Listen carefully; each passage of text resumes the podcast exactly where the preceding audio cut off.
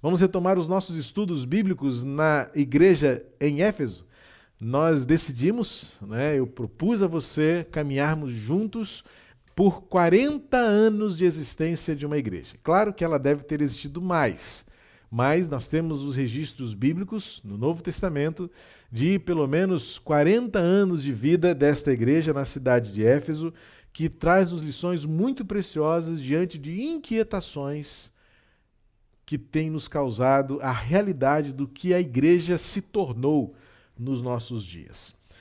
Ontem, sábado, eu tive acesso a um pequeno vídeo desses que correm, né? Rapidamente se distribui pelos grupos de WhatsApp, até compartilhei com algumas pessoas. Uh, e eu recebi num dos nossos grupos de convivência da igreja, se não me engano, foi o pastor Augusto que compartilhou conosco. É um vídeo que faz uma pequena coletânea de heresias que estão sendo difundidas e divulgadas por, é, eu vou dizer mesmo, pseudo-pregadores bíblicos, porque de Bíblia tem muito pouco no que eles falam. E o que mais me surpreende é que determinadas falas e discursos arrebanham multidões à sua volta. São os chamados pregadores midiáticos, não é? que lotam auditórios, que têm milhões de seguidores nos seus canais de internet mas que quando esprememos um pouco mais e apertamos um pouco mais e aprofundamos um pouco mais a análise, algumas vezes nem precisa aprofundar tanto não. De cara você logo percebe uma séria heresia, uma grave ofensa à verdade bíblica e um verdadeiro, uma verdadeira afronta aos princípios bíblicos eh, da hermenêutica, da boa interpretação das Escrituras. E é o que nós estamos vivendo hoje como igreja. Uma distorção severa, um afastamento muito grave da essência do que a Bíblia nos ensina a ser igreja. E por isso, então, diante dessas inquietações, nós estamos, domingo a domingo, compartilhando, a partir do texto bíblico, o que Jesus pensou sobre a sua igreja e o que ele deixou como legado para os seus discípulos, que tornaram-se apóstolos enviados para semear, expandir e multiplicar o Evangelho.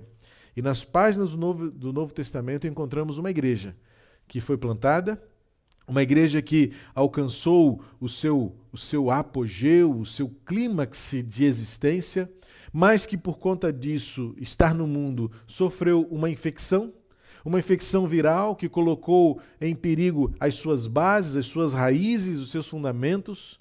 Uma igreja que, infectada, adoeceu e uma igreja que, adoecida, recebeu o alerta do Senhor.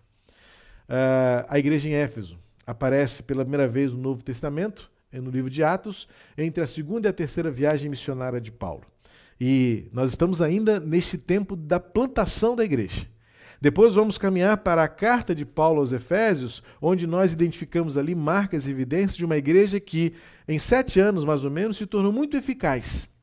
Em meio aos elogios e também orientações, percebemos que Paulo reconhece que a igreja em Éfeso eh, encontrou rapidamente o seu eixo, encontrou os seus trilhos e neles caminhou, eh, eh, cumpriu o seu papel, cumpriu a sua função. Passado algum tempo, cerca de três anos depois, não muito mais do que isso, Timóteo assume aquela igreja e recebe do apóstolo Paulo orientações para vigiar, cuidado com a infecção do pecado, da heresia, do pecado de cada um, individual ou coletivamente. E então vamos avançar para a carta de Paulo a Timóteo, a primeira carta de Paulo a Timóteo, que traz algumas evidências muito próprias para os nossos dias muito preciosas para a nossa realidade hoje. Depois vamos encontrar uma igreja uh, já amadurecida em idade, mas correndo um sério risco porque se afastou da essência da luz e do amor em Jesus. E aí vamos caminhar na primeira epístola de João. O apóstolo do amor, João, foi certamente um dos pastores daquela região e na carta de 1 João encontramos várias lições preciosas que servem-nos como uh, uma advertência severa para o perigo de que enfermidades espirituais podem de fato destruir a igreja por completo.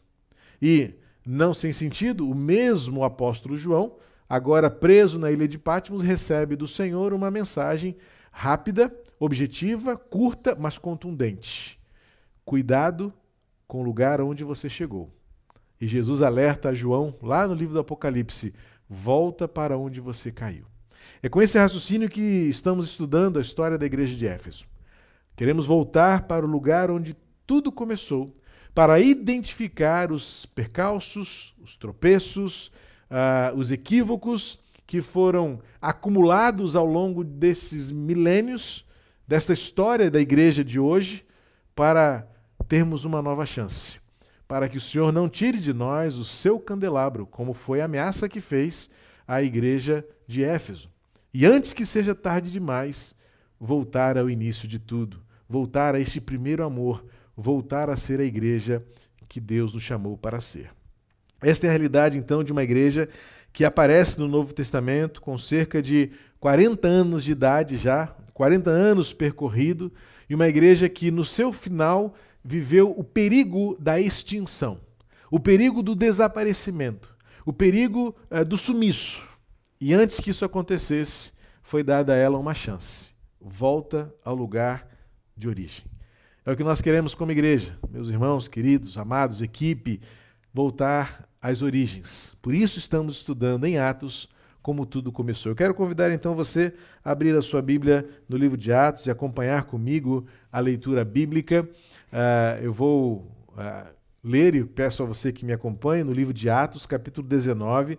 Vamos ler a partir do versículo 20, é uma pequena intercessão é, de textos bíblicos, porque a última mensagem que meditamos há dois domingos terminou no versículo 20. Mas eu quero continuar do versículo 20 em diante até o final do capítulo 19 para compreender uma igreja que é plantada para transformar a sua realidade local. Uh, Atos 19, 20 a 20, a, vamos até o 41. É, Atos 19, do verso 20 ao 41. Peço que você atente à, à leitura e acompanhe comigo então esse texto bíblico. Assim a palavra do Senhor crescia e prevalecia poderosamente. Depois dessas coisas, Paulo resolveu no seu espírito ir a Jerusalém, passando pela Macedônia e a Caia. Ele dizia: Depois de passar por Jerusalém, preciso ir também a Roma.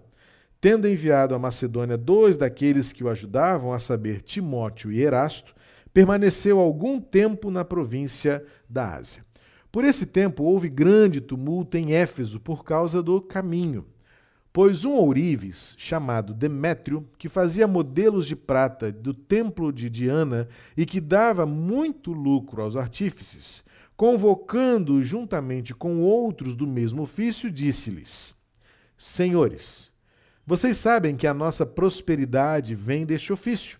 E agora vocês estão vendo e ouvindo que não só em Éfeso, mas em quase toda a província da Ásia, este Paulo tem persuadido e desencaminhado muita gente, afirmando que os deuses feitos por mãos humanas não são deuses de verdades. Não somente há o perigo de que o nosso negócio caia em descrédito, como também de que o próprio templo da grande deusa Diana seja considerado sem valor e que até venha a ser destruída a majestade daquele que toda a província da Ásia e o mundo adoram. Ouvindo isto, ficaram furiosos e começaram a gritar: Grande é a Diana dos Efésios! A confusão se espalhou pela cidade e todos juntos foram correndo para o teatro, arrastando consigo os macedônios Gaio e Aristarco, companheiros de Paulo. Quando Paulo quis apresentar-se ao povo, os discípulos não o permitiram.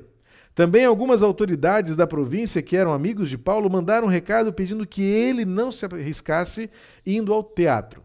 Uns, pois, gritavam de uma forma, outros de outra, porque a assembleia tinha virado uma confusão e, na sua maior parte, nem sabiam por que motivo estavam reunidos.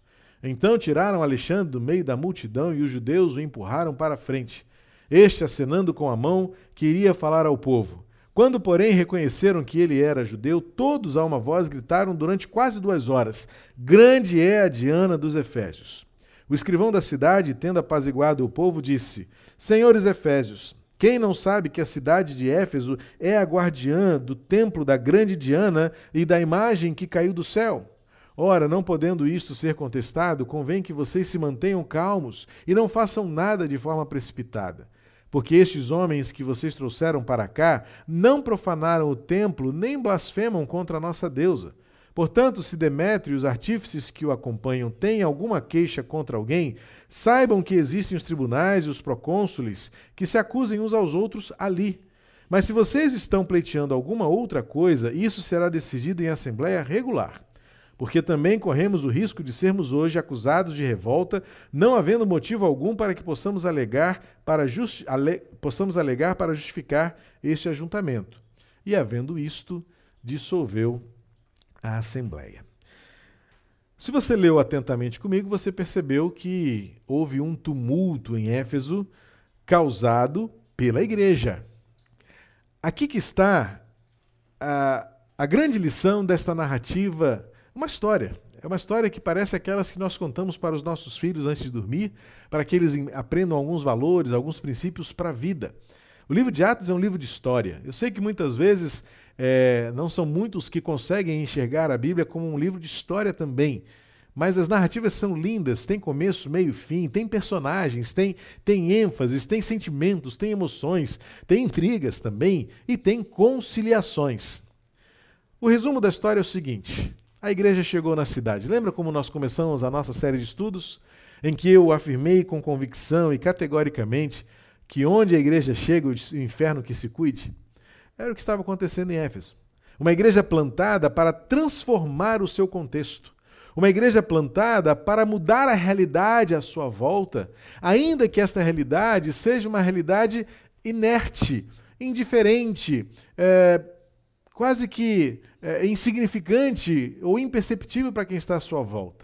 Mas o Evangelho chega e coloca uma lente de aumento nos problemas, na realidade, tanto física quanto espiritual, e abre os olhos das pessoas para uma realidade maior e melhor a ser vivida.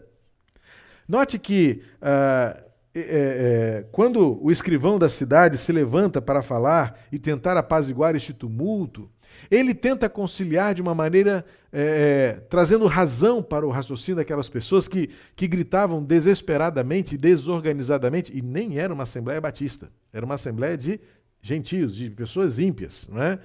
Uh, talvez algumas das, das outras, não das nossas, as nossas são sempre muito bem organizadas, muito bem dirigidas e faladas, mas há relatos de assembleias tumultuadíssimas e desse jeito mesmo, as pessoas nem sabem o que estão fazendo ali, nem sabem que, pelo que estão lutando, pelo que estão brigando. Alguém me chamou, me pegou pela mão e disse: vem aqui gritar, repete essa frase e a gente vai mudar o mundo.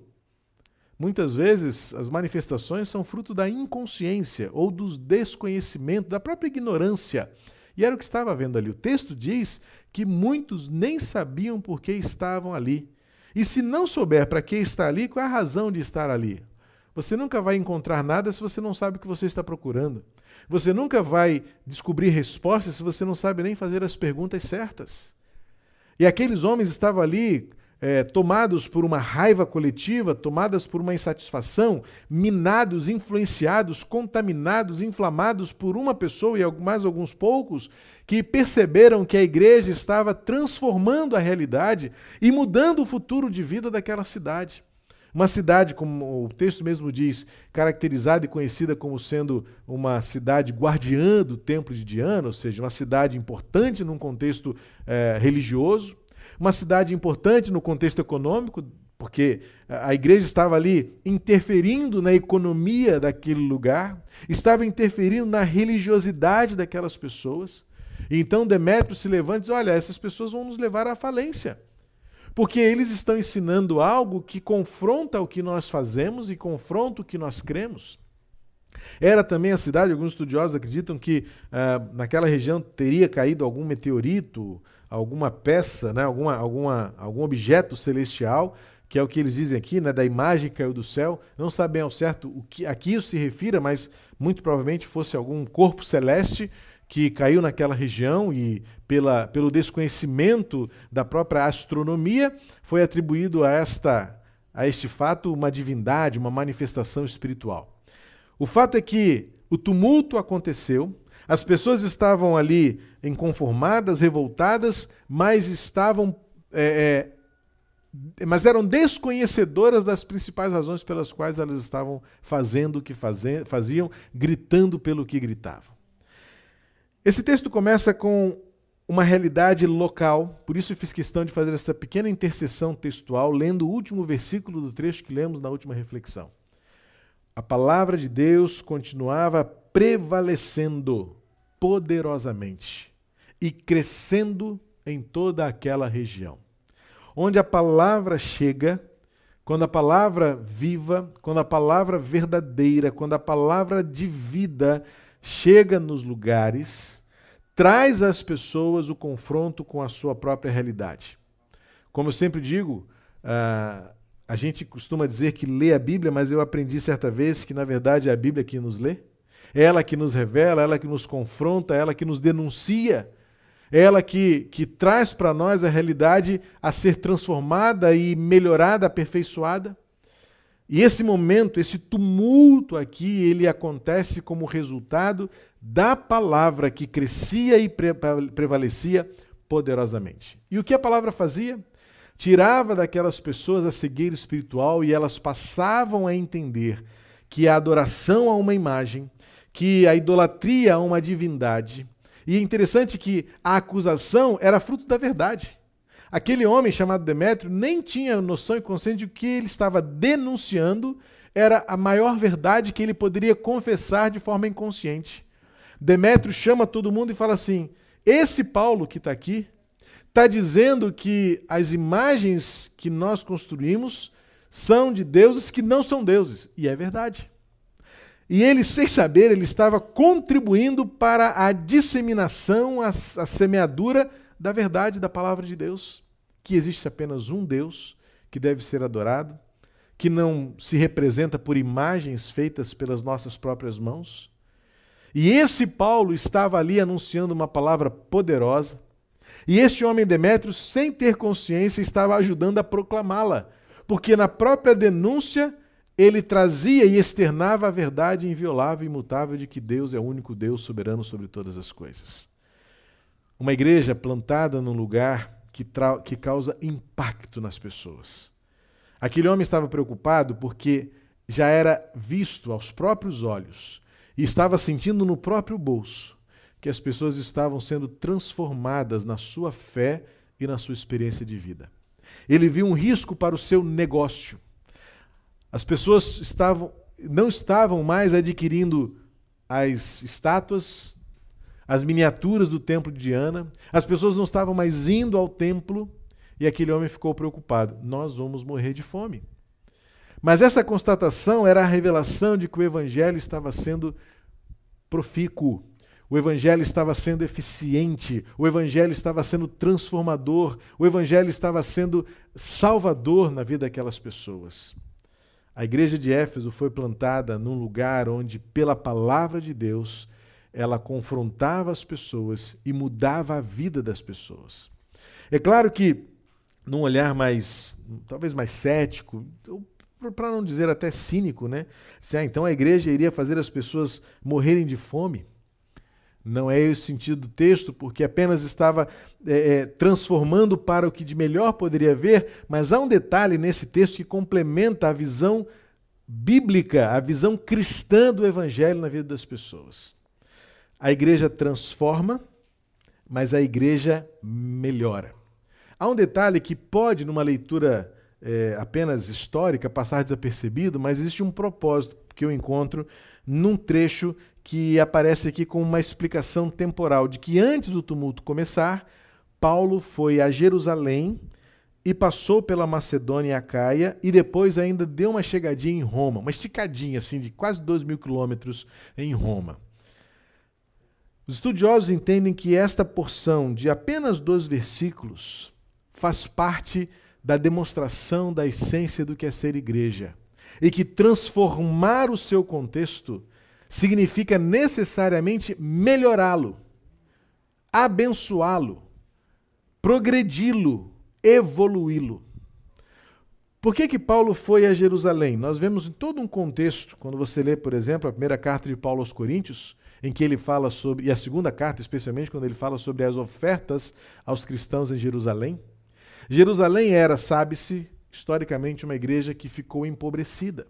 Por causa da perseguição aos cristãos, houve o que nós chamamos da diáspora, né? o espalhamento dos cristãos por toda aquela região, norte da África, é, leste da, da, da, daquela região da, da, na verdade, o oeste da Ásia, o leste europeu e a própria Europa, chegando à Espanha, houve um espalhamento é, muito grande dos cristãos fugindo da perseguição e por onde passavam eles anunciavam o evangelho.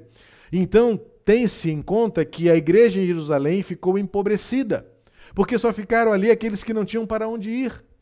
Ficaram ali, talvez, viúvas e órfãos que tiveram seus pais ou maridos mortos nos coliseus pelas feras, nas prisões, na forca, eh, pela espada. Então era uma comunidade de fé que carecia do cuidado e da atenção de todo o povo cristão. E quando Paulo sai, faz essa, esse intervalo na sua estadia em Éfeso para ir a Jerusalém, passar pela Macedônia, Acaia e finalizar esta pequena viagem em Roma e depois voltar a este tempo do tumulto, é para mostrar que onde quer que ele estivesse, o seu coração estava ligado ao bem-estar, ao cuidado, ao acolhimento, ao suprimento. Quando nós estudamos a segunda carta de Paulo aos Coríntios, vemos que ele tinha o coração ligado àquelas pessoas que tinham menos e que precisavam de mais. Então, quando nós falamos aqui e lemos que o tumulto foi causado porque o, o Demétrio e os outros artífices estavam perdendo o seu lucro na construção e na feitura né, de, de, de ídolos e de estátuas e de miniaturas do templo, pode-se pensar de forma, eu diria até maldosa, que o que a igreja causa e o que a igreja ocasiona é, é, é o abuso de poder, é, é, é, a apropriação dos bens das pessoas e leva e se aproveita da pobreza, da ignorância. Não. Vemos, na verdade, os apóstolos desde o começo. Leia Atos 6. Uma igreja preocupada em suprir, em cuidar, em atender, em impactar e transformar todos. O que eu vejo nesse texto, por meio da descrição deste tumulto, é que a igreja em Éfeso nasceu relevante. Uma igreja que nasceu para transformar, para mudar totalmente as estruturas sociais e religiosas daquele local. Que, na verdade, quem se aproveitava e quem se que se, se apropriava indevidamente da boa fé, da religiosidade, da espiritualidade do outro, eram e são aqueles que ensinam uma religiosidade, ou muitas vezes até um evangelho equivocado, em benefício próprio. O, o, a religiosidade baseada no lucro, que era justamente o que Demétrio estava fazendo, e os outros artífices, se aproveitando da fé alheia, vendendo uma religiosidade, um paganismo idólatra, que depende de uma escultura, de uma imagem, e que depende de um dinheiro, de, da compra, da troca, do escambo, seja lá do que for.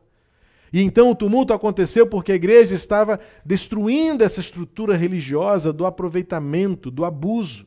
A igreja estava ali para, para inaugurar um novo tempo da realidade do amor, da semelhança, da proximidade, do cuidado, do respeito. A igreja estava ali para impactar aquele público, para tornar do ajuntamento do abuso para um ajuntamento da troca, da entrega. Aquela assembleia tumultuada que foi resolvida por interesse e preocupação pessoal. A maioria dos estudiosos entende que este tabelião, que era a pessoa responsável pela região representando o Império Romano, não estava preocupado com o problema em si, ele estava preocupado consigo mesmo, porque olha o detalhe aqui importante no texto. Quando a gente chega lá no versículo 40, ele diz assim: Porque nós corremos o risco de sermos hoje acusados de revolta, não havendo motivo algum para que possamos alegar para justificar este ajuntamento. O Império Romano levava muito a sério o princípio conhecido de todos que estudaram um pouquinho de história da Pax Romana. Onde houvesse o Império Romano, não deveria haver tumulto, não deveria haver é, baderna. E eles eram rigorosos demais com isso. E dá-se conta então que esse tabelião interveio naquela situação, tentou apaziguar aquele tumulto, não era porque ele estava interessado na paz das pessoas, não estava interessado em cessar uh, o conflito entre as pessoas, ele estava interessado em que isso não chamasse a atenção do Império Romano e ele fosse cobrado por alguém ineficiente incapaz de ser o representante de Roma ali naquela região. Então, o que a igreja de fato confronta é esta realidade em que todos nós somos movidos por interesses próprios e pessoais e egoístas. E quando nós, nós percebemos Paulo eh, e os outros apóstolos e os outros desejando se colocar em risco em prol do evangelho, vemos que uma igreja como a nossa, como a igreja de Cristo hoje, a realidade eclesiástica, quando eu falo nossa, não, não me refiro pessoalmente a ninguém ou a nenhum, mas essa realidade chamamos da igreja do século 21, se distanciou porque muitos estamos minados por essa realidade pagã e mundana de lidar com as coisas como se elas fossem nossas, pelos nossos próprios interesses e pelos nossos próprios dividendos. Mas a igreja em Éfeso foi plantada para confrontar esse sistema social, econômico, religioso, para inaugurar um novo tempo chamado Reino de Deus, onde o outro importa, onde a fé precisa ser respeitada, avaliada e valorizada, direcionada para o que é verdadeiro. Portanto, no lugar onde a palavra crescia e, e se multiplicava poderosamente, causando esse reboliço, nós vemos os resultados de uma sociedade transformada, onde o lucro obtido pela, pelo abuso da fé alheia, pela estrutura religiosa da idolatria, da, do distanciamento de Deus, da realidade da palavra, é confrontado e transformado pela simplicidade de Jesus vivendo em nós e para os outros por meio de nós. Então, esse trecho que introduz aqui a última aparição da igreja de Éfeso no livro de Atos, capítulo 20, é a última vez que nós vamos ver a igreja de Éfeso no livro de Atos, porque aí as narrativas passam para outros momentos e outras histórias até terminar o livro de Atos. E aí vamos caminhar para a carta de Paulo aos Efésios para ver a igreja agora crescendo, a igreja se tornando eficaz no seu dia a dia, caminhando sobre os trilhos, andando, rodando sobre os trilhos é, da maturidade. Mas até aqui vemos uma igreja plantada. E as características dessa igreja plantada aqui, até aqui, o que nós vimos que é aquela igreja que nasce por orientação e presença do Espírito Santo na vida de todos que acompanham, a compõem. A igreja fundada no ensino sério da palavra de Deus e uma igreja que transforma. Lembra do relato dos livros de magia sendo queimados em praça pública? A igreja de Cristo existe para transformar o seu lugar de vida. Olhe para a nossa volta. Olhe para os prédios à volta do lugar onde nós nos reunimos como igreja. Olhe para as ruas no entorno do lugar onde fomos plantados, como família onde você está. Olhe para as portas do corredor do seu prédio, dos seus vizinhos. Olhe para as mesas à sua volta no seu lugar de trabalho. A igreja está onde precisa estar para transformar as pessoas, para levá-las ao conhecimento de uma fé genuína, libertá-las do abuso pela fé, da idolatria vã e pagã e levá-las ao conhecimento da verdade em Jesus Cristo. Há um detalhe também nesse texto, para encerrar a meditação, e que Paulo era alguém absolutamente destemido. Não fossem pessoas para segurar e dizer assim, Paulo, não vá, porque o tumulto lá está muito grande. Paulo estava disposto a ir, encarar o problema, enfrentar a situação, dar a sua cara a tapa e ao risco, porque Paulo realmente foi alguém destemido. Andou nu, foi escorraçado, foi apedrejado, foi expulso, foi preso, foi, enfim, Leia 2 Coríntios 12, você vai ver a lista dos perrengues que Paulo passou em nome do Evangelho. E essa não seria mais uma, não seria apenas mais uma, seria é, um momento onde Paulo estaria disposto a correr o risco por amor do Evangelho. Versículo 31 vai dizer que Paulo não se arriscasse indo ao teatro, porque ele estava disposto a ir. Não fossem pessoas que cuidavam do seu líder, pessoas que estavam ali dispostas a, a proteger, a guardar alguém que era importante para a preservação da obra da igreja naquele lugar. Paulo estava disposto a dar a cara ali. Eu vou sim, porque eles precisam ouvir de mim. É uma oportunidade. Mal sabia Paulo que a verdade já tinha sido dita pelas bo pela boca, pelos lábios do próprio Demétrio, quando ele, acusando, disse a verdade. Eles estão dizendo que essas imagens que a gente faz não têm valor nenhum. É verdade. As imagens que vocês fazem não têm valor nenhum. Mal sabia ele que provavelmente naquele momento ele estava sendo um proclamador. É o absurdo do evangelho, é a loucura da cruz. O acusador sendo usado ou sendo instrumento para falar a verdade. E Paulo disposto a correr o risco para deixar a mensagem do Evangelho clara, anunciada e revelada naquele lugar. Uma igreja plantada para impactar o seu lugar de vida. Seja essa também a nossa igreja, seja essa a igreja do século XXI. Uma igreja plantada pelo Espírito, uma igreja plantada na palavra, uma igreja plantada para transformar as estruturas do lugar onde está.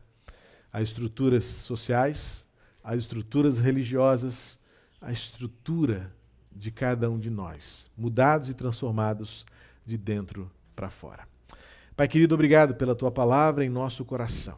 Completa esta verdade, lapida, aperfeiçoa, de tal modo que nós, aprendendo com esta igreja plantada em Éfeso, também sejamos uma igreja que transforme o lugar onde estamos, que realize esses tumultos, não pela baderna, não pelo alvoroço, não pela bagunça, muito menos pelo conflito, mas que pela reflexão, pela confrontação, as pessoas, os corações à nossa volta reconheçam que há um único Deus e um único nome pelo qual possamos ser salvos e transformados: Jesus.